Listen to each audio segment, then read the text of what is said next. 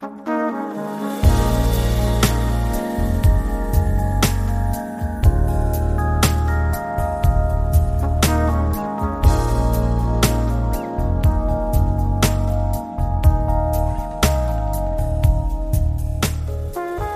und herzlich willkommen zur 15. Folge Glanzgespräche. Diese Folge durfte ich mit der wunderbaren Musikerin Laura Vukobratovic gestalten. Laura ist nicht nur eine fantastische Trompeterin, sondern auch Professorin an der Musikhochschule in Essen. Wir sprechen über ihren Weg ins Musikerleben und darüber, warum es mehr weiblicher Vorbilder in der Blechbläserinnen-Szene bedarf, um in unseren Köpfen grundsätzlich etwas zu verändern. Laura gibt tolle Einblicke in ihr Leben als Trompeterin, aber bevor ich das hier alles erzähle, hört ihr lieber selber rein. Noch ein kleiner Satz in eigener Sache. Ihr würdet die viele Arbeit, die so ein Podcast neben dem Spaß an der Sache mit sich bringt, sehr unterstützen, wenn ihr den Podcast bei Spotify oder Apple Podcast abonniert und uns vor allem auch auf den Social Media Kanälen folgt. Ich bekomme so viele liebe direkte Nachrichten, aber vor allem auch öffentliches Feedback unter den Folgen oder auf Social Media würde helfen, um den Podcast zu unterstützen. Also immer her mit euren Kommentaren und Likes, Teilt auch gern die Beiträge, so können vielleicht noch mehr Zuhörer von den Gedanken und Anregungen der Gäste profitieren. Vielen lieben Dank dafür. Und jetzt geht's aber endlich los mit Glanzgespräche Folge 15 und Laura Vukobratovic. Hallo liebe Laura, herzlich willkommen bei Glanzgespräche. Ich freue mich sehr, dass du heute mein Gast bist und zugesagt hast. Danke, Swantje, für die Einladung. Ich freue mich sehr.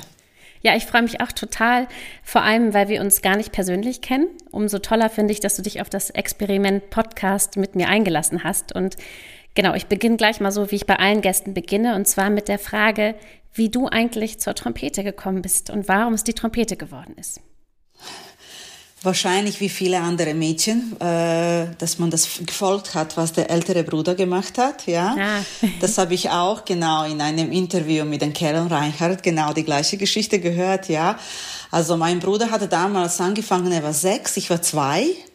Und dreieinhalb später habe ich dann auch selber mit der Trompete begonnen. Ja, bei mir war Unterschied, weil meine Mama hat ein bisschen Posaune gespielt, ja. Und da war mir jetzt nicht klar, mache ich das, was die Mama macht, weil für, für mich war das so Frauen, ja, machen, spielen dann Posaune und, ja. und Jungs spielen Trompete. Aber natürlich von Instrumenten halten war das viel besser für mich, Trompeten damals. Und ich bin auch froh, dass ich mich für Trompete entschieden habe. das heißt, aber Blechblasinstrumente waren bei euch in der Familie schon sehr präsent, wenn deine Mama auch Posaune gespielt nee, hat? Nee, eigentlich nicht. Also mein Bruder wollte unbedingt Trompete spielen. Also das war jetzt für seinen großen Wunsch. Okay. Schon mit vier und dann ging es nicht in Musikschule. Die haben gesagt, das ist zu früh und dann mit fünf auch nicht und mit sechs dürfte er. Und meine Mama wollte einfach nur das begleiten und verstehen, wie das funktioniert, um dann den Kindern vielleicht ein bisschen bessere Bildung geben zu können, hat sie selber ein bisschen angefangen, Posaune zu spielen, um natürlich ah. mit uns im Blasorchester spielen zu können und das, ja. Wie ist das? Du kommst aus äh, Jugoslawien, du bist in, genau. dort geboren und aufgewachsen. Ja. Das heißt, da habt ihr auch eine Kultur mit Blasorchestern und ähm, solchen Dingen? Ja, genau. Also da, das hat, das kann man sagen, das hat uns auch als Kinder gerettet, weil jetzt nur alleine zu Hause zu üben, und äh, mehrere Stunden oder vielleicht am Anfang nur eine halbe Stunde ist nicht so ganz lustig, ja. Aber immer natürlich, ich bin, ich konnte im Orchester schon, als ich sieben Jahre alt war, da konnte ich schon wahrscheinlich zehn Töne spielen und dann bin ich sofort, sofort ins Orchester gekommen, ja. Und das war natürlich schon schön. Also da gab es immer dann Montag und Donnerstagabend acht bis zehn. Ich glaube jetzt nicht, dass hier ein Eltern sein Kind in Orchester von acht bis zehn mit sieben Jahre alt schon schicken würde. Aber das war für uns sehr interessant und dann dürfen wir natürlich dann länger länger wach bleiben und das war sehr spannend. Und wir sind mit dem ja, Orchester klar. auch ganz viel rumgereist und ich glaube, diese auch, das alles, was passiert dann mit dem 30 Leute zusammen irgendwo rumzureisen und auch viele Erwachsene oder vielen Kinder, die ein bisschen älter waren als ich, ja, das war dann natürlich sehr, sehr spannend. Ja, ja klar, uns. das ist immer schön, ne? wenn man so mit anderen Kindern und anderen Jugendlichen ja. dann spielen kann zusammen, ja. Und wann war das so, dass du gemerkt hast, irgendwie, ich bin besonders talentiert? Oder wann war dir so klar, das könnte etwas werden, was ich beruflich machen kann? Mit 14. Okay. Genau, das kann ich mich sehr gut erinnern mit 14, weil da bei uns dauert die Grundschule acht Jahre. Das bedeutet, bis quasi von sieben bis 14 sind wir Grundschule mhm. und dann müssen wir uns entscheiden, was wir danach möchten. Musikgymnasium oder andere Art von Gymnasium oder Schulen, Weiterbildung, ja. Und bei mir war in dem Moment wirklich ein Knackpunkt, wo ich sagen konnte, okay, also da habe ich wirklich Lust auch am Üben entdeckt. Ja, da mhm. gab es auch Wettbewerbe, wo wir dann überall wieder reisen könnten. Ich glaube, das mit dem Reisen war für mich einfach sehr ah. etwas, was ich sehr gemocht habe. Ja. Und dann wusste ich mit 14, okay, das mache ich. Ich kann mich nur sehr gut erinnern, als ich dann meinem Vater gesagt habe, hm, ich werde jetzt mich richtig quasi ein bisschen mehr professionell in der Musikszene also orientieren. Und ja. dann, mein Vater war natürlich absolut entsetzt, ja, weil das ist nichts, was für Mädchen ist, ja. Und, das kein, und sogar Musik als Beruf hat gesagt, die sind nur Nomaden, die sind nur unterwegs, die sind nie da, ja. ja. Aber ich zum Glück, ich hatte eine tolle Mutter, die gesagt hat, sie soll alles machen, was sie will will, es ist überhaupt kein Problem. Ja, wir okay. unterstützen sie da. Ja. ja, super. Hat dein Papa das irgendwann akzeptiert? Ja, also äh, mein Vater leider ist einfach sehr früh gestorben. Ich konnte ihm okay. nicht zeigen, was ich jetzt äh, von, von von damals, was ich damit machen konnte. Er hat natürlich erlebt, ich habe schon meine erste Stelle mit 18 gewonnen oder mhm. bekommen, ja. Und das hat ihm gesagt, dass das war so, wow, konnte er nicht glauben und relativ früh ist er gestorben. Also ich finde schade, dass ich ihm nicht zeigen konnte, was daraus gemacht wurde, ja. Ja, das kann ich verstehen. Grundsätzlich, wie war das überhaupt so? War das in Anführungsstrichen normal, dass ein Mädchen Trompete gelernt hat damals in euren Kreisen oder dort, wo du gelebt hast? Oder wie war das? Warst du das erste mhm. Mädchen, was Trompete gespielt hat? Genau, ich war das erste Mädchen, aber für mich, für mich war das normal, weil ich das war, ja. Also mhm. das war jetzt äh, diese Art von Vorbilder, wahrscheinlich dadurch, dass meine Mama auch mit Posaune immer im Orchester gespielt hat oder die andere Frauen auch andere Instrumenten, das war jetzt nicht etwas ungewöhnlich. Ich glaube, dass das ungewöhnlich ist oder war, damit würde ich es später konfrontiert. Ja, okay. erst dann, wenn ich auch nach Deutschland kam und wenn ich das alles gesehen habe, Puchi im Orchester, was hier läuft, ja, wie das alles so sehr traditionell ist, ja. Also erst dann wurde mir wirklich bewusst, dass das etwas mehr Exotisches ist als, als etwas, was normal ist. Ja, in Jugoslawien war ich alleine, aber ich war überall komplett akzeptiert. Also es war nie Rede davon, ja. Aber würdest du sagen, dass es jetzt in Orchestern deiner Heimat heutzutage schon anders ist auch? Oder ist dieses Traditionelle, was wir in Deutschland haben, ist es doch dann ähnlich? Oder würdest du sagen, da gibt es zum Beispiel einen viel höheren Blechbläserinnenanteil? Aber bei Trompeten nicht. Ja, also oder bei, bei oder bei Trompeterinnen nicht, ja. Ich glaube nach mir, also es gibt mittlerweile jetzt vielleicht zwei, drei nur Frauen, die, die studieren, ja. Deswegen ist der Anzahl noch sehr gering und dass man sagen kann, ja. dass ich das spiegeln kann. Also jetzt nicht, also in Deutschland, wenn ich das vergleiche, wir haben viel höhere äh, äh quasi prozentual, also die Frau, die Frauen, die Trompete studieren, ja. ja.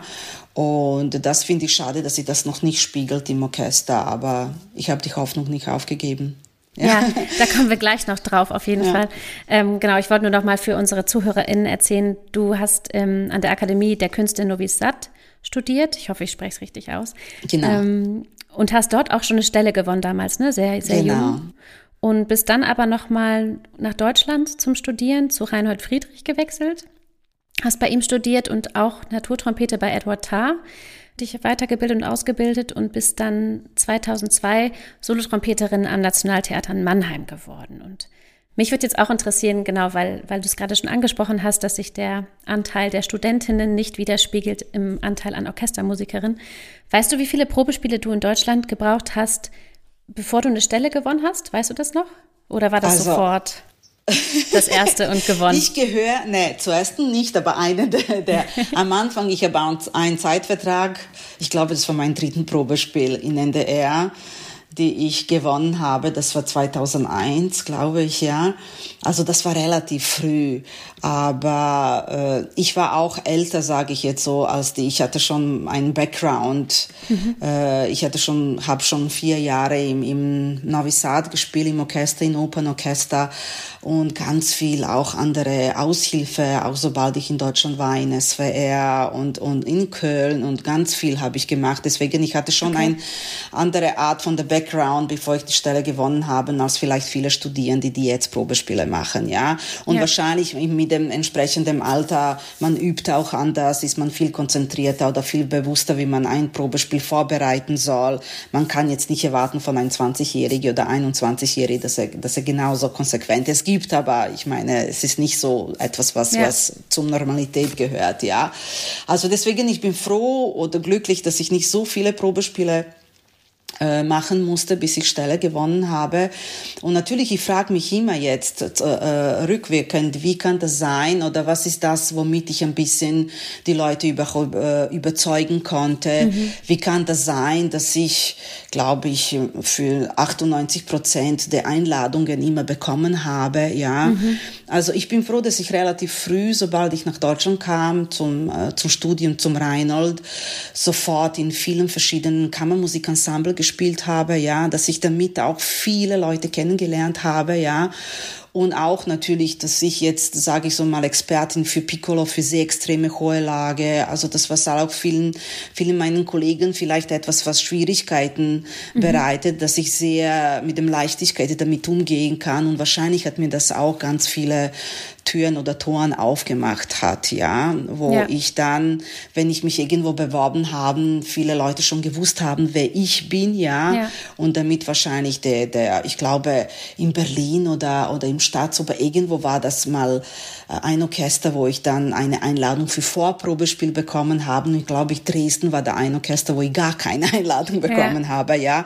Aber der restliche, wo ich mich beworben habe, war das relativ okay, ja. Okay.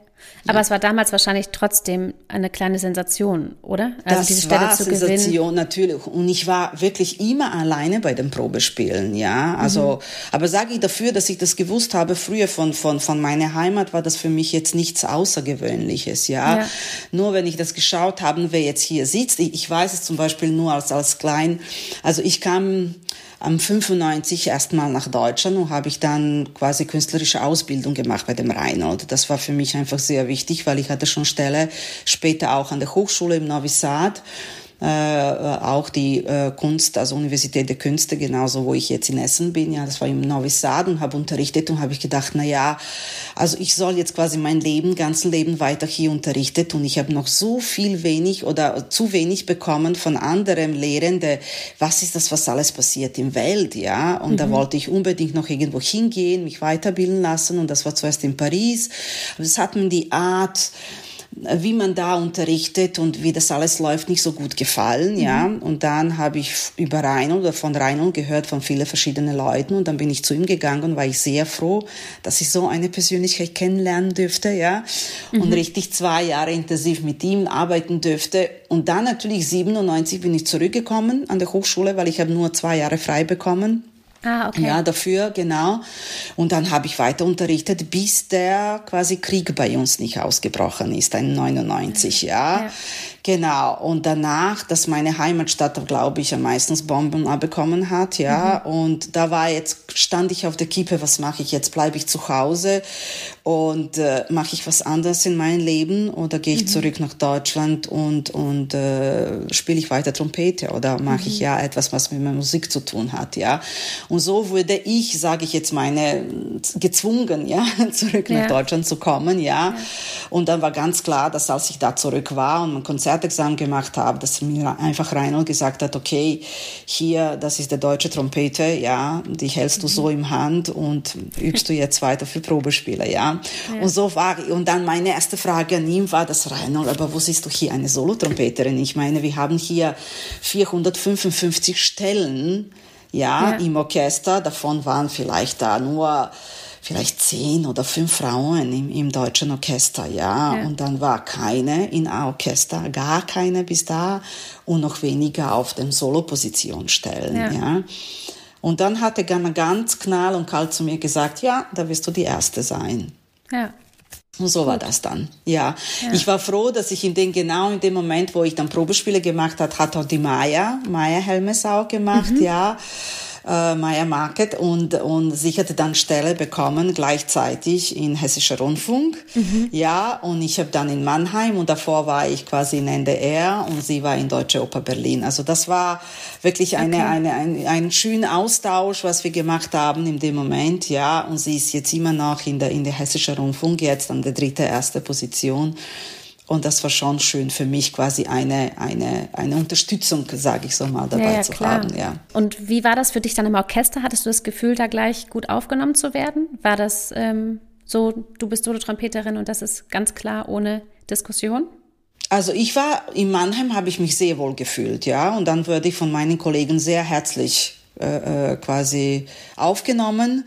Ja, und ich konnte mit vielen Kollegen sehr viel auch Nebendienste zusammen machen, sowie Tournee, mit auch Naturtrompete zu üben, viele gemeinsame Mucken zu machen, ja.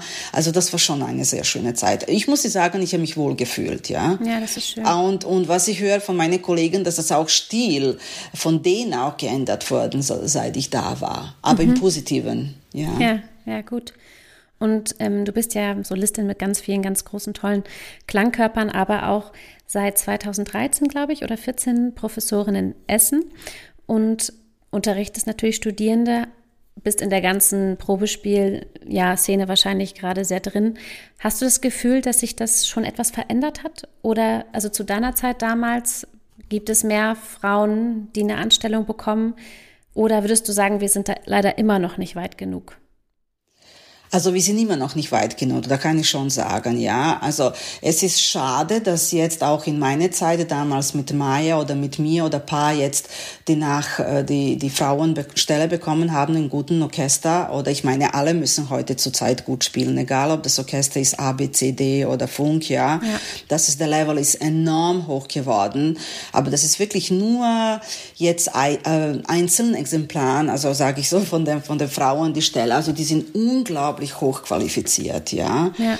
Und äh, das ist immer jetzt noch die einzelnen Momente, ja, würde ja. ich das jetzt so. Ich meine, wenn ich weiß, wie die Noemi spielt und wie die noch ein paar andere, das, das ist schon sehr, sehr unglaublich gut ausgebildete Frauen, die jetzt zur Zeitstelle bekommen. Ja? ja, also das wäre schön, wenn jetzt diese Quantität und Qualität jetzt kommen würde, ja, und dass ich ein bisschen so verbreiten würde, das wäre schön. Ja, ich finde das leider auf eine sehr negative Art faszinierend, dass das immer noch nicht so ist. Also so, weil, weil ich glaube, dass es irgendwie dann doch noch irgendwie immer sowas mit Kraft und Stärke so zu tun hat. Also von meinem Gefühl aus würde ich sagen, das ist immer noch der Grund, warum man sagt, eine Frau in der Solotrompete, hm, ob die das so durchhält, so eine Malersinfonie und so. Also das ja, ist ja. mir auch begegnet natürlich in meinem Leben, dass man gesagt ja, hat, du als Solo-Hornistin weiß ich nicht, ob du das mhm. wirklich schaffen kannst. So. Mhm. Und ich muss auch sagen, mhm. ich habe mich dann nicht bestärkt gefühlt. Ich meine, ich bin jetzt äh, auch hohe und tiefe, also Wechselhornistin, aber ich habe trotzdem vielleicht hätte ich ein bisschen mehr das Gefühl gehabt, man kann das als Frau schaffen und man ist mhm. stark genug, hätte ich mich vielleicht das auch getraut. Mhm.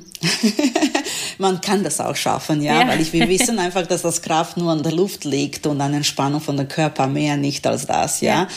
Und ja, das liegt, ist es, wir haben immer noch diesen, diese Vorbild. Also wenn man sich Augen auch zumacht und wenn man sagt Trompeten, dann sieht man sofort diese herrschaftliches Instrument, ja. Also das ist immer etwas, was mit dem Krieg gebunden mhm. ist, mit den, diese ganzen Vorbereitungen. Also wir hatten vor einem Monat einen großen Global Trumpet Festival an der Volkwang organisiert, zusammen mit meinem ganz lieben Kollegen Marco Blau.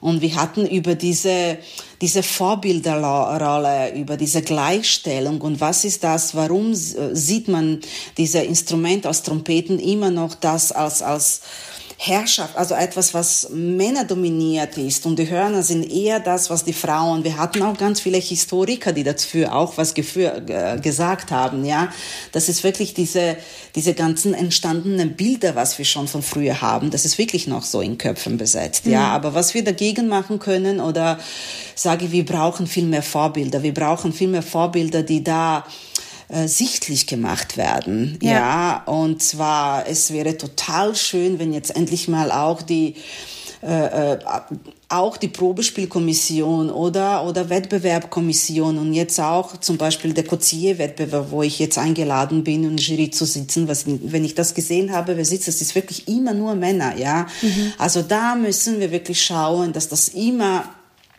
paritätisch ein bisschen besetzt ist, dass die auch junge Frauen das Gefühl bekommen, immer wenn ich hingehe, es muss nicht immer, ja, also so mhm. fünf oder sieben Männer sitzen, wir sind einfach als Frauen auch dabei und mischen ein bisschen mit. Ich glaube, das schon, dieses Bild zu verzehren wäre schon sehr wichtig, ja. Mhm. Ja, ich finde das auch unglaublich wichtig. Aber das ist wahrscheinlich ein guter Ansatz, dass die Vorbilder da sein müssen. Ja. Also ich kann mich selber gar nicht davon frei machen, dass natürlich auch ich, wenn ich an Trompeter mhm denke oder an Trom also dann habe ich Trompeter vor Augen und nicht genau. Trompeterin. Das ja. ist einfach ja. so. Obwohl ich ja. auch viel mit Frauen zu tun habe, die Trompete spielen, mhm. aber im Kopf ist es einfach durch Kindheit und all diese Dinge immer Eben. noch so geprägt. Ja. Wir brauchen diese Vorbilder und wirklich sage ich, diese sichtbar zu machen, ja, überall, dass das irgendwann ein bisschen normaler wird, ja. Und ich glaube, wir müssen einfach darüber sprechen, weil viele Kollegen auch, wenn die kein wirklich Verurteile haben oder sagen, ja, gegen Frauen, ja, das ist noch so hier drin, ja. Also mhm. das muss sich einfach in der Sprache auch ändern, die ganzen Sache, ja. Mhm. Und dann werden wir auf eine, eine, also ein Kollege von mir hat gesagt, wenn wir im Orchester die nächsten Stelle auch nur mit dem mit, mit dem mittelmäßige Frauen besetzen können, da sind wir dann erst equal. Weil wir mhm. haben so viele Stellen, die einfach mit Trompeten besetzt sind. Trompetern, sage ich jetzt männlichen, ja. ja, die jetzt keine Spitzenleistung da zeigen, sonst völlig normal, ja. Und dann werden wir erst gleichgestellt, ja. Ja, das ist, äh, das ist leider so wahrscheinlich, ja. Mein, mein alter Professor hat auch immer gesagt, ähm, sie müssen halt einfach doppelt so gut spielen wie die Männer.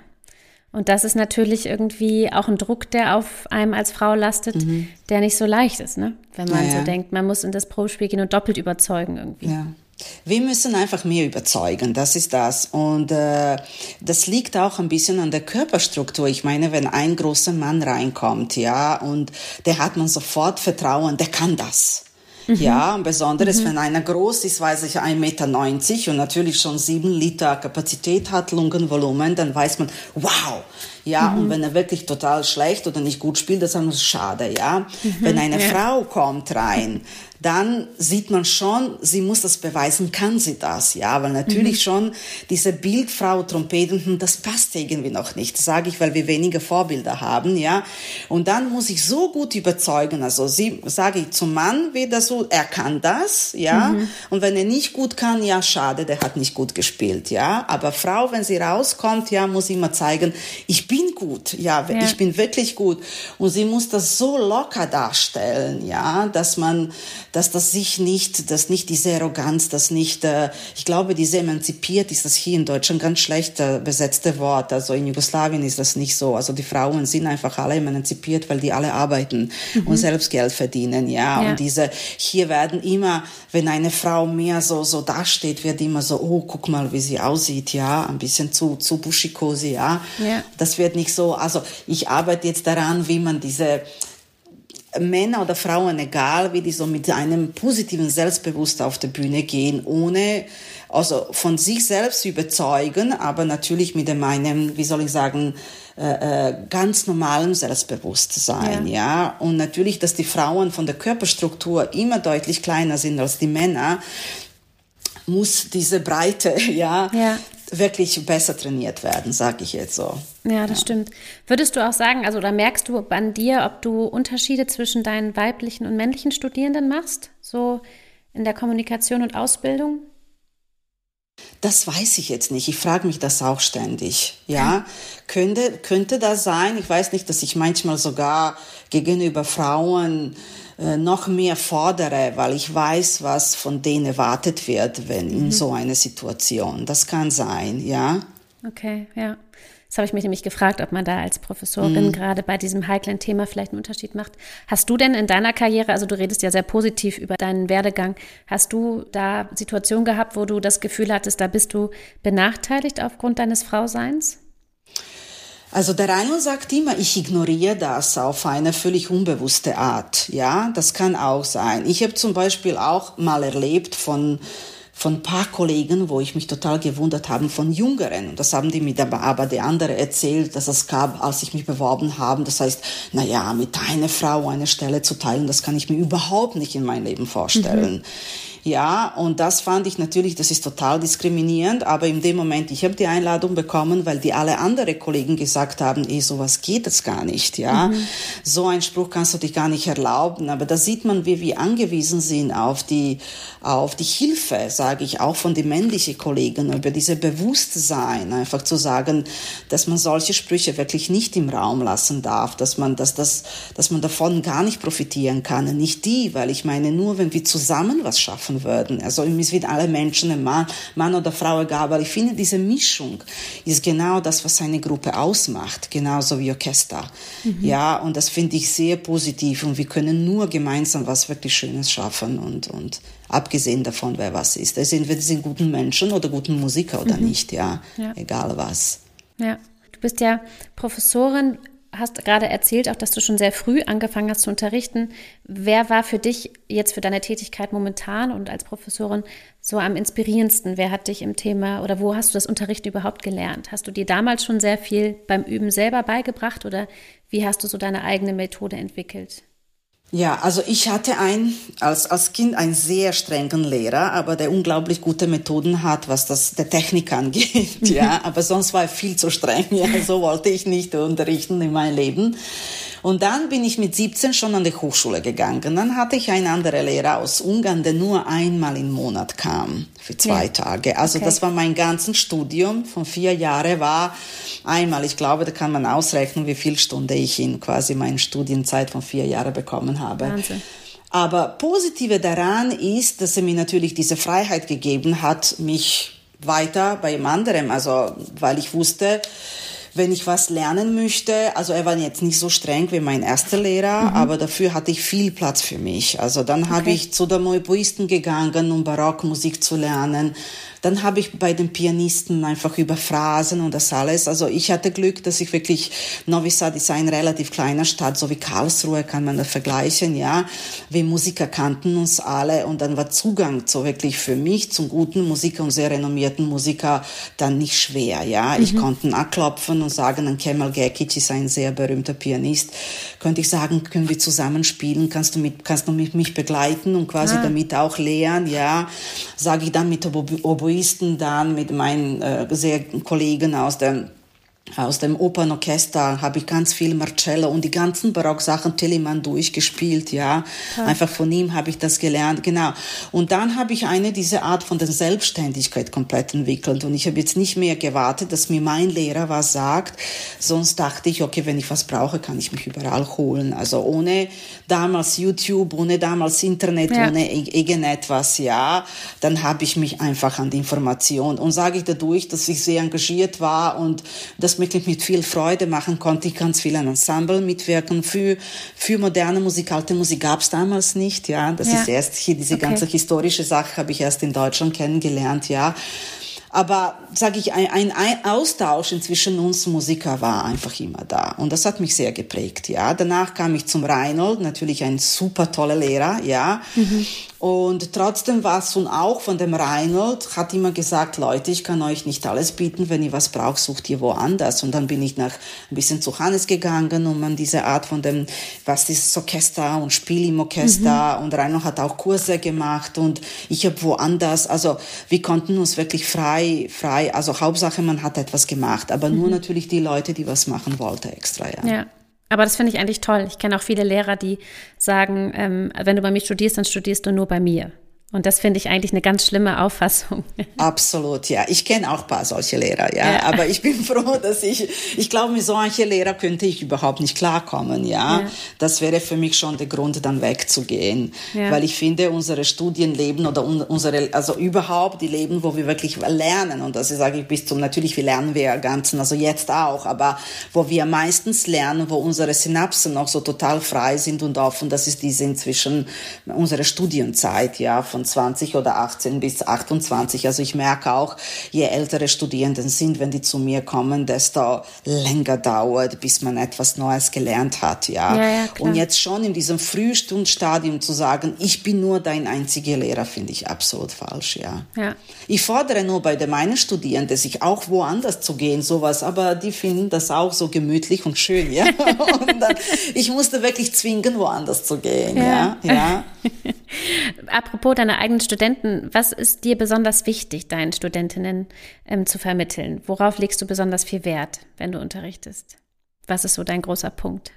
Also, dass die Leidenschaft entwickeln. Weil mhm. ich glaube, wenn wir eine Leidenschaft bekommen, egal für was, also ob die danach Trompete spielen, ob die im Orchester gehen, ob die frei sind, ob die barock, modern oder zeitgenössische, was die ausmachen, das ist absolut frei. Ja, ich bin sehr froh, dass ich in einer Hochschule lehre, wo wir Möglichkeit haben, wirklich mit den historischen Instrumenten uns zu beschäftigen und mit wirklich zeitgenössischer, ja, also das ist ja. ganz große Schule und das ist für mich auch wichtig. Also jede Studierende von mir muss Grundlage der Naturtrompeten beherrschen, weil okay. wir sehen, dass wir immer viel mehr und mehr im Orchester, also immer wenn ich Konzerte habe, wenn ich spiele Hammelmesse, Weihnachtsoratorium sind, also ich spiele nur mit meinen Studierenden und genau um denen das zu vermitteln, ja. Mhm. Wie arbeitet man in meinem alten Orchester, ja, also sage ich auch Orchester für alte Musik, ja, jetzt nicht altem Orchester, ja wie bereiten wir was vor, wenn wir was zeitgenössischer machen in der Mitte. Also das ist mir sehr wichtig, dass die eine breite Ausbildung bekommen. Was die danach machen, das ist mir egal. Aber diese Leidenschaft, wenn die das mhm. besitzen, ja, dann können die alles damit machen.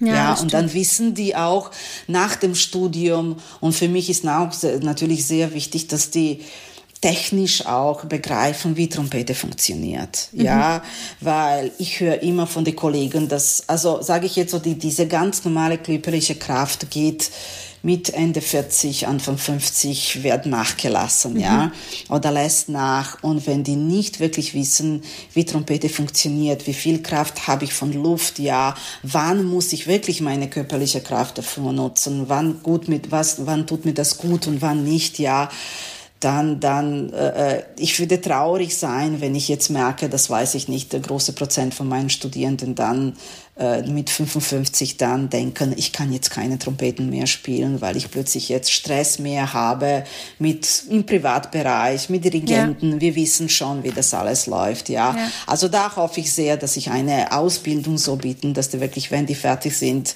dass die diese Lust mit sich selber zu üben und selber zu forschen, dass das nicht nachlässt. Ja weil nur, also wenn wir sagen, wir spielen bis zum 67 im Orchester, dann müssen wir auch üben. Natürlich nicht mehr in diesen Kontinuität, wie, wie man das gemacht hat während mhm. dem Studium, ja, weil natürlich eine Routine ist das, was dann kommt, ja, und dann brauchen wir nicht mehr. Aber wenn die aufhören, überhaupt sich einzuspielen, überhaupt zu üben, das würde ich dann schade finden. Ja, das stimmt.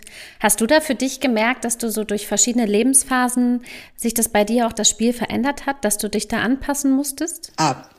Äh, ja, also was bedeutet anpassen? Ich merke, dass ich jetzt deutlich weniger brauche von dieser Überpensum als früher, now, ja. äh, früher am Student. Aber was ich unglaublich, wo ich viel gelernt habe, natürlich seit dann, seit ich einfach intensiv unterrichte, ja, auch in Karlsruhe, mhm. ja, früher mit Reinhold und jetzt an der Hochschule, weil natürlich der jede, jede Studierende hat, hat andere Stärke und andere Schwäche, ja. Und jetzt auf die Stärke und Schwäche zu reagieren, muss man selber immer ausprobieren. Wie ist das bei mir? Wie ist bei der anderen? Jeder Körper fühlt sich anders, ja. ja. Das bedeutet, ich gehe davon, es gibt keine Methode, die für jeden Studierenden passt. Also, ja das glaube ich einfach nicht. Wir sind so unterschiedlich, ja, dass, äh, und ich möchte einfach lernen oder sagen, dass Studierende auf eine gesunde Art spielen, ja, mhm. und dass sie diese Art von der Spielart einfach, die verändert sich ständig und da sage ich denen, die sollten wirklich vor, bereit sein, dass das, äh, das, was wir jetzt äh, lernen, vielleicht in zehn Jahre, in 20 Jahre fühlt sich das anders, dann müssen die reagieren auf andere Körper, zum Beispiel auch bei den Frauen, was passiert, wenn wir schwanger sind, was passiert ja. danach, wenn wir Kinder bekommen, also was das alles im Körper passiert, ja, in dem Moment, das ist, das ist ein Riesenunterschied und ganz große Umstellung.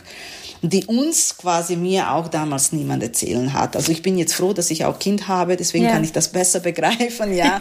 Wie war das mit dem Spielen, mit dem Luftführung, was das gemacht ist davor und danach, das ist schon auch, auch während den, also stillt man, stillt man nicht, das ist schon mal so ein sehr großer ja. Unterschied, ja. Aber hast du das hast du das selber für dich dann rausfinden können oder hast ja, du dir da auch ähm, Hilfe holen müssen? Nee, das hast du für dich schon geschafft. Genau, weil ich wusste nicht, von wem ich Hilfe holen kann. Ja, also das ist, klar. das ist überhaupt, wer ist. Also ist niemand da, den Musiker oder Musikerinnen oder Blechbläserinnen in dem Moment äh, quasi an nebenbei also stehen kann. Natürlich, ich hätte wahrscheinlich bei dem bei dem Neunika fragen könnte, ja. weil sie ist der eine der der wenige, der ja. quasi noch äh, diese Leistung gezeigt hat. Das auch Kind hat Sibylle Manni auch, ja, aber das ist meistens immer wieder Chornistinnen, ja. Ja, das stimmt. Ein bisschen am, am, am Ende äh, äh, unterscheiden wir uns dann doch, ja? ja. Aber ich bin froh, dass ich jetzt durch, dass, dass ich diese Erfahrung jetzt auch besitze. Ja, so super. kann ich meine Studentinnen dann auch weiterhelfen, ja, auf, ja, auf das, die vorbereiten. Und das ist schön, weil das immer kommen, immer E-Mails. Genau, wie war das damals? Wie lange kann ich spielen? Was, was, was, was denkst du, was besser ist oder was nicht? Was soll man lassen? Oder, es ist schön, wenn man diese Erfahrung hat, ja. Ja, ist gut. Die Trompete ist ja für mich gerade im Orchester oft ähm, so ein Alles- oder Nichts-Instrument. Ne? Also man ist oft so im Fokus und muss irgendwie seine Leistung abrufen. Es ist so offen. Teilweise finde ich ja noch viel extrem präsenter als ein Solohorn, also auf eine andere Art und Weise. Gab es in deiner Karriere, also ich meine, du trittst ja auch als Solistin sehr viel auf, Momente, in denen du irgendwie gemerkt hast, irgendwie, an denen du an dir gezweifelt hast oder an denen du mental nicht so stark warst? Oder hast du das Glück, dass du immer relativ konstant in deiner mentalen Stärke bist? Uff, ehrlich gesagt, ich kenne keinen Mensch, der diese Zweifel und nicht hatte. Mhm. Also ja. mit überall, wenn wir sprechen, egal oder Frauen und Mann, hatten alle diese Phase im Leben. Also es gibt natürlich Phasen, wo wir viel lernen, wo wir voll mit Selbstbewusstsein, wo das alles gut läuft, wie wir möchten und, und auch Lust auf diesen, diesen Kampf haben. Ja, ich schaffe das, ja. Aber natürlich dann kommen Momente, wo plötzlich alles auf einem zukommt. Ob das Pri Privatsache sind, Probleme, jemand krank in der Familie, etwas lässt nach, ja, plötzlich hat man die andere Vorliebe für etwas anderes entwickelt. Das ist völlig, das ist einfach die, die, die unsere Leben, sage ich, berufliche Leben, ist es in meinem ja, von 18 bis jetzt, jetzt bin ich mittlerweile 50, ja, hat ganz viele verschiedene Phasen mhm. gehabt, ja. Aber diese, diese, sage ich, wenn man diese Leidenschaft hat bei sich, ja, und ja. diese Wille weiterzumachen, da geht man über alle möglichen Phasen im Leben durch, ja. Ja. Und auch wenn man irgendwann bezweifelt kann, man kommt es raus und dann ist man einfach nur noch stärker. Ja. Wenn du merkst, dass du in Phasen kommst, wo es dir selber nicht so gut geht, hast du Methoden oder Sachen wie, keine Ahnung, Yoga oder Entspannungsübung oder machst du irgendwas konkret, um dich wieder so ein bisschen mehr in die eigene Mitte zu holen? Also ich empfehle natürlich ganz vielen Studierenden, die, äh, wir sind sehr unterschiedlich. Manche brauchen das Yoga, um sich ein bisschen auf den Punkt zu bekommen. Bei anderen war Joggen, bei mir war auch Joggen. In dem Moment, wo das, mhm. wo das quasi diese ganzen Probespiele, ach, wie, wie schaffe ich das jetzt, Instrument, ich nicht so gut kenne, ja, komme ich klar, komme ich nicht. Orchester spielt man in Deutschland so, so, so, das ist alles sehr quadratisch, sehr mhm. so. Und dann muss ich sagen, habe ich angefangen viel zu joggen, ja, weil okay. diese Art von der Yoga war mir in dem Moment sehr fremd, ja. Aber für mich war einfach Ventil, diese eine Stunde täglich zu joggen oder eineinhalb, wo ich auch mit vielen Kollegen aus dem Orchester gemeinsam, weil für mich war, ich bin eine eh aktive Person als, als ja. Und habe ich mein Studium auch jetzt viel mit meinem äh, Kollege Jeroen Berwatz auch zum, zusammen mhm. viel machen konnte. Er war eher dann diese Yoga. Und ich habe einfach alles Mögliche ausprobiert, bis ich für mich einfach gefunden habe, war einfach äh, also viel mehr aktive Art von der Sport. Also das war für mich das, wo ich mich dann, wo ich Ruhe dann bei mir empfunden habe. Ja. ja. Und wenn du jetzt selber ein Solokonzert hast, hast du Rituale oder bist du jemand, der keine Ahnung, von zu Hause kommen kann, Auto gefahren, Kind noch kurz angerufen äh, und auf die Bühne oder bist du jemand, der genau. davor Zeit braucht? Nee, also ich bin eh so jemand, da sage ich eh aktiv, ja. Also okay. ich sitze im, im, im Auto, fahre, dann spiele ich mich ein. Manchmal habe ich mein Kind, muss ich jetzt dafür sorgen, dass sie jetzt in der zweiten Reihe sitzt, ja, ja. und hört zu und hoffe, dass sie jetzt nicht run runterschmeißt, ja. Und dann gehe ich auf der Bühne und spiele ich, ja. Okay, ja. also du brauchst nicht so Ruhephasen oder Konzentrationsphasen. Ich glaube, das ist mit dem Alter ändert sich das. Wahrscheinlich mhm. habe ich das früher viel mehr diese Ruhephase, das gebraucht, aber zurzeit ist das einfach routinemäßig anders geworden, ja. Ja. ja.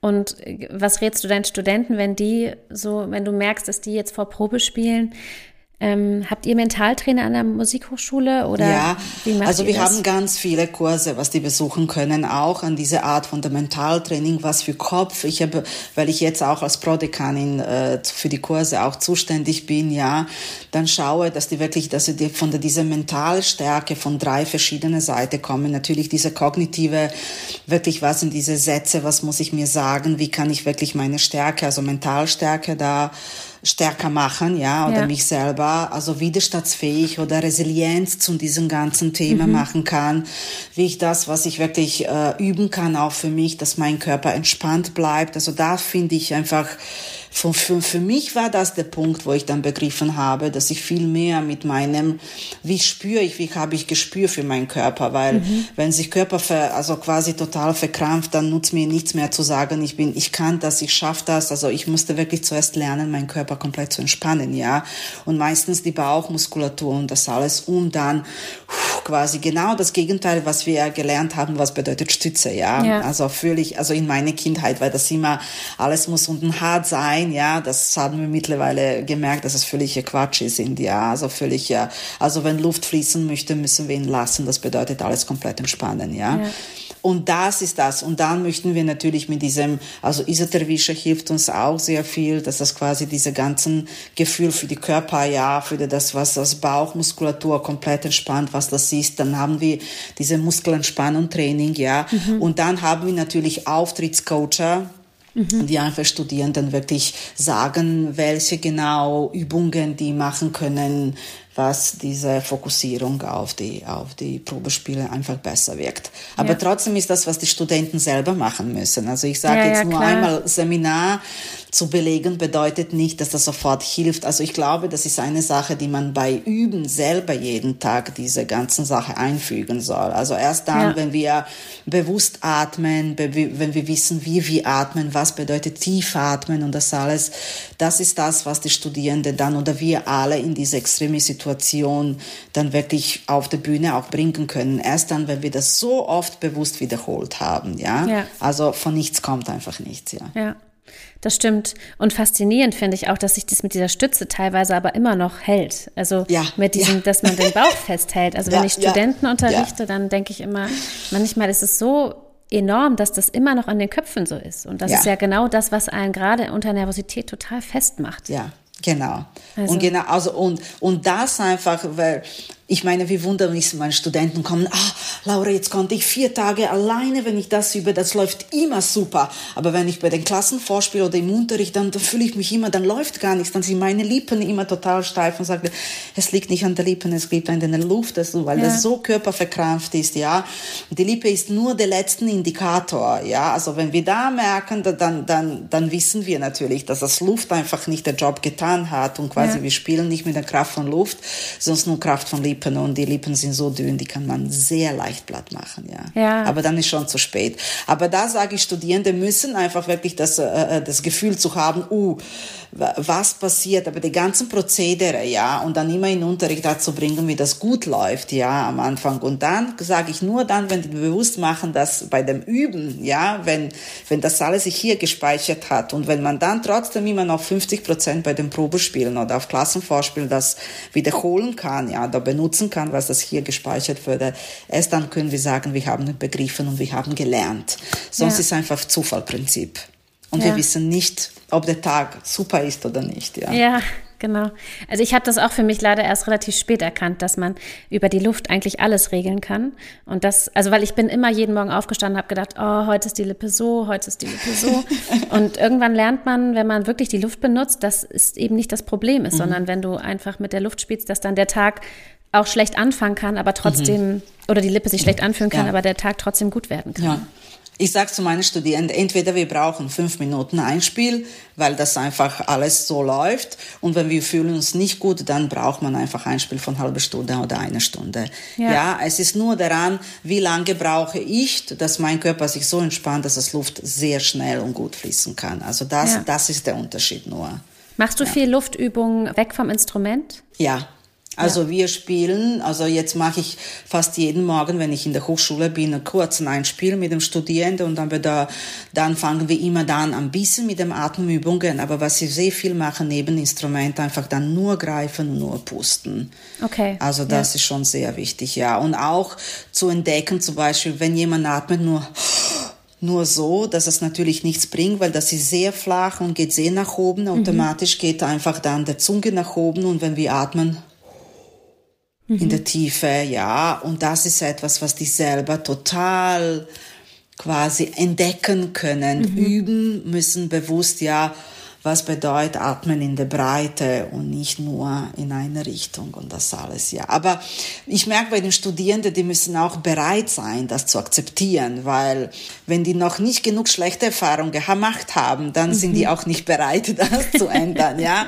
Ob wir eigentlich lernen, wäre es super schön, wenn, wenn so wenig schlechte Erfahrung, wie es geht, ja, ja. Äh, machen müsste im Leben, weil dann baut man nicht diese, ich sage es immer Studierende, von jeder schlechten Erfahrung ist eine Art von Wand, die man bau, äh, baut mhm. nach oben, ja.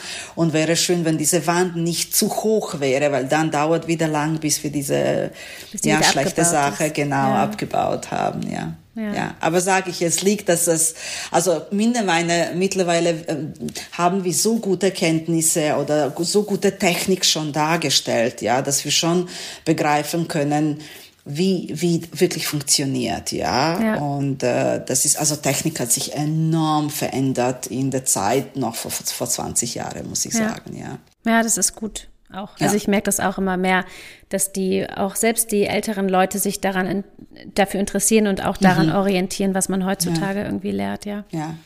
Ich ja. finde schade nur, dass die Orchester sehr weniger diese Weiterbildung oder überhaupt Möglichkeit geben, die, die, die quasi Orchestermusiker, die schon mehrere Jahre im Orchester sind, weiter, sage ich, auf die neuen Kenntnisse zu setzen. Also damals, als ich noch in Mannheim war, da habe ich äh, gerade mit meinen Kollegen, auch Klaus Brecker, paar Kurse solche gemacht mit dem Christian Stenstrup, ja, mhm. mit den ganzen Technik, ja, alles, alles was mit der Luftführung, historische Aufführung, Praxis, ja, und das alles.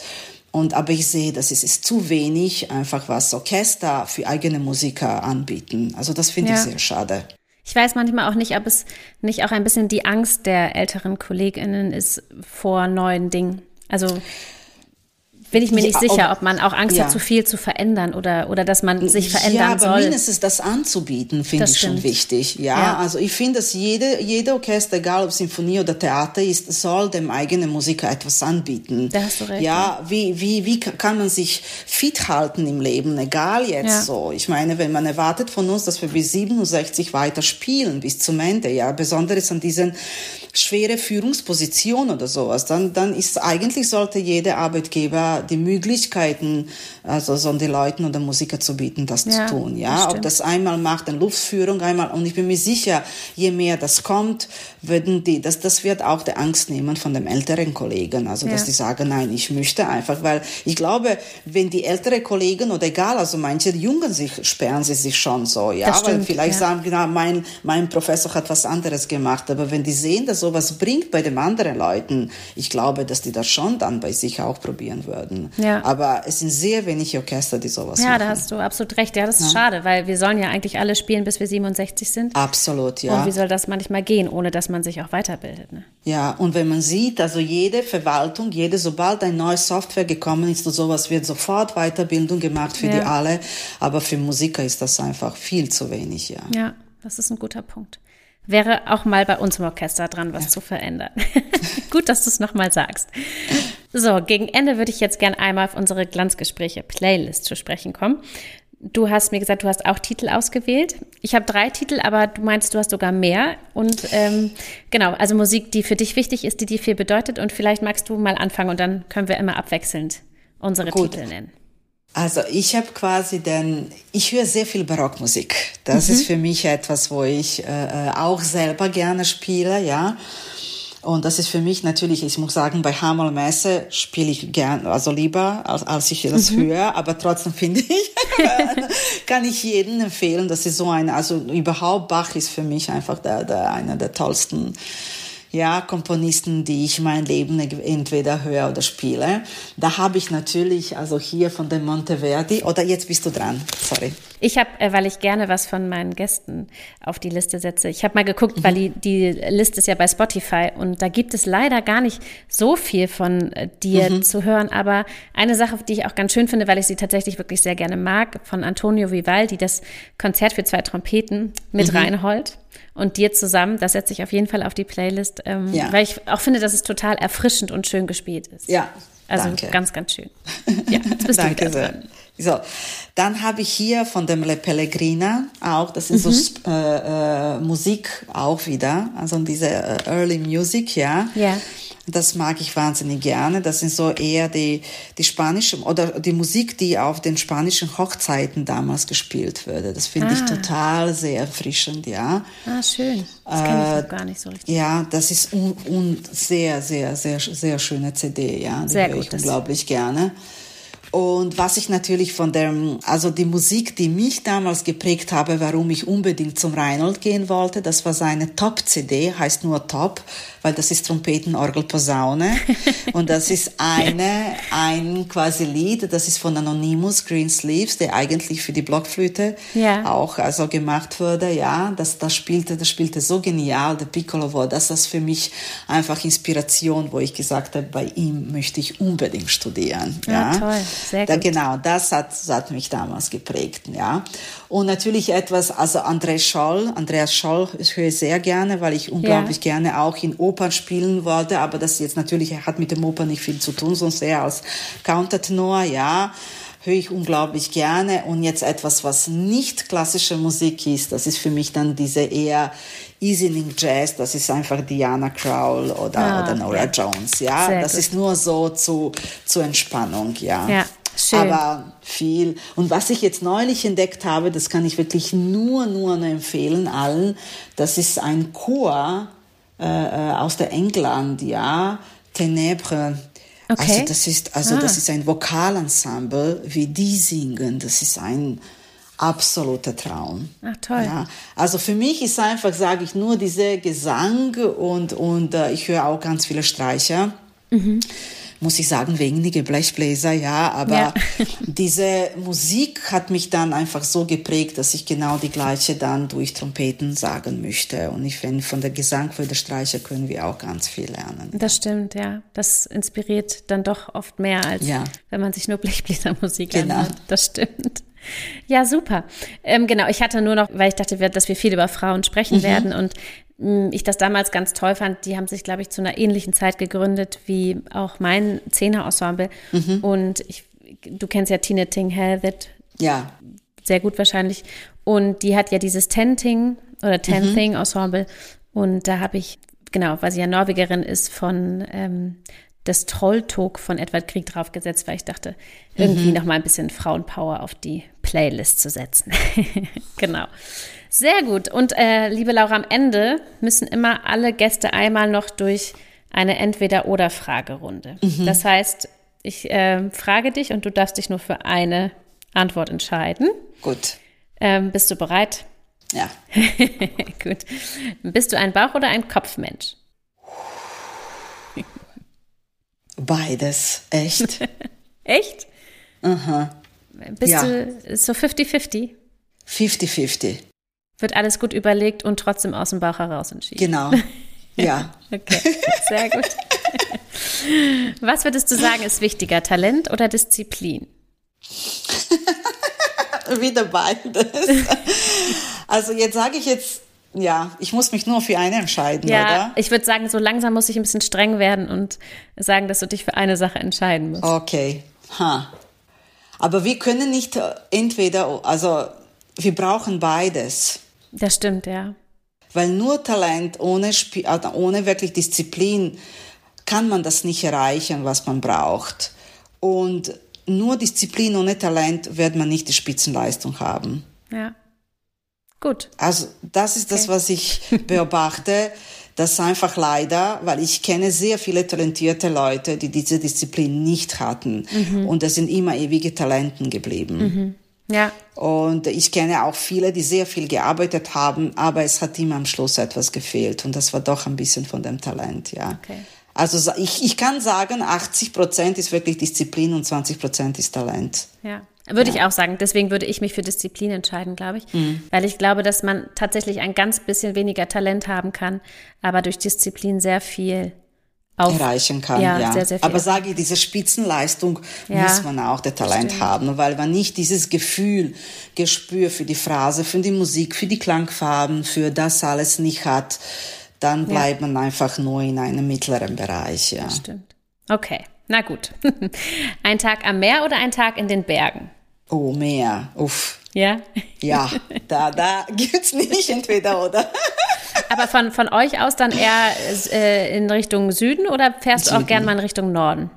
Ich war noch nie im Norden. Ich war einmal am Nordsee und da Meer war nicht da. Und dann oh. habe ich gedacht, das war für mich dann aus. Ja. So. Ich bin lieber im Süden, wo der Wasser immer da ist. Okay. Ja, Sehr und gut. klar und warm, ja. Ja, das stimmt natürlich. Ähm, Chaos oder Ordnung? Ordnung. Ordnung. Ja, ja. Und, Zu viel ähm, Chaos im Leben. Ja. lieber Piccolo-Trompete oder lieber normale Trompete? Oh, Piccolo. Piccolo, da habe ich mir schon gedacht, dass das eine eindeutige Antwort mm. sein wird. Und wenn du eine äh, Zeitreise machen könntest, würdest du vor- oder zurückreisen der Zeit? Oh, vor. Vor? Ja, okay. ja. Was würde dich interessieren? Ich freue mich einfach immer auf die nächsten Tage und ich bin immer gespannt, was kommt, was ah, kommt ja. Neues, was kommt wieder, was wiederholt sich, ja, was erwartet uns. Also ich bin viel, jemand, das total sich also zukunftsorientiert. Ah, super. Ja. Cool. Ähm, lieber kochen oder lieber essen gehen? Wieder beide. Also ich koche sehr gerne. Aber ich lasse mich auch gerne bekochen. Also das. Kochst du auch äh, Rezepte so aus deiner Heimat? Ja, ja. ja? Gibt es da? Und äh, ich koche nie nach Rezepte. Also okay. ich habe ganz, ich habe Bücher nur für die Kuchen, ja, weil dann muss ich mich quasi so orientieren. Ja, aber ich koche einfach, wenn ich etwas sehr gut im Restaurant gegessen habe, dann dann versuche ich das zu Hause zu machen, ja. Und meine Mutter hat sehr schlecht gekocht, deswegen Echt? ich bin seit 14, seit ich 14 bin, habe ich gesagt, okay, ab jetzt koche nur ich zu Hause, ja. Aha, super. Ja. okay, dann auch eine Frage, die haben wir eigentlich schon geklärt. Was was ist wichtiger, Ansatz oder Luft? Luft. Ja, das wollte gerade sagen, die haben wir eigentlich schon abgehakt. Und jetzt noch zur letzten Frage, so nach Corona, beziehungsweise wir befinden uns ja eigentlich wieder mittendrin, aber wie ist deine Stimmung gerade? Würdest du lieber ein paar Wochen auf eine karibische Insel ohne Trompete oder lieber eine große Tournee mit Solokonzerten spielen? Große Tournee. ja. Trotzdem, ja. obwohl ja. es viel ist, ja. Ja, schön. Sehr gerne, ja. ja. Ja, hoffen wir, dass das jetzt nicht noch alles schlimmer wird mit den Zahlen. Und ich bedanke mich ganz, ganz herzlich bei dir. Ähm, vor allem, dass du, ja, obwohl wir uns nicht kennen, dieses Gespräch mit mir geführt hast. Und ich glaube, wir können alle ganz viel davon mitnehmen. Du hast einen super Einblick in dein Leben als Trompeterin gegeben. Alles Liebe für dich und deine Familie. Ich bedanke mich ganz herzlich und hoffe, dass danke. wir uns vielleicht irgendwann auch mal persönlich begegnen. Ja, ich ja? auch. Ich danke dir, liebe Laura. Ja, danke dir auch. Tschüss. Ciao.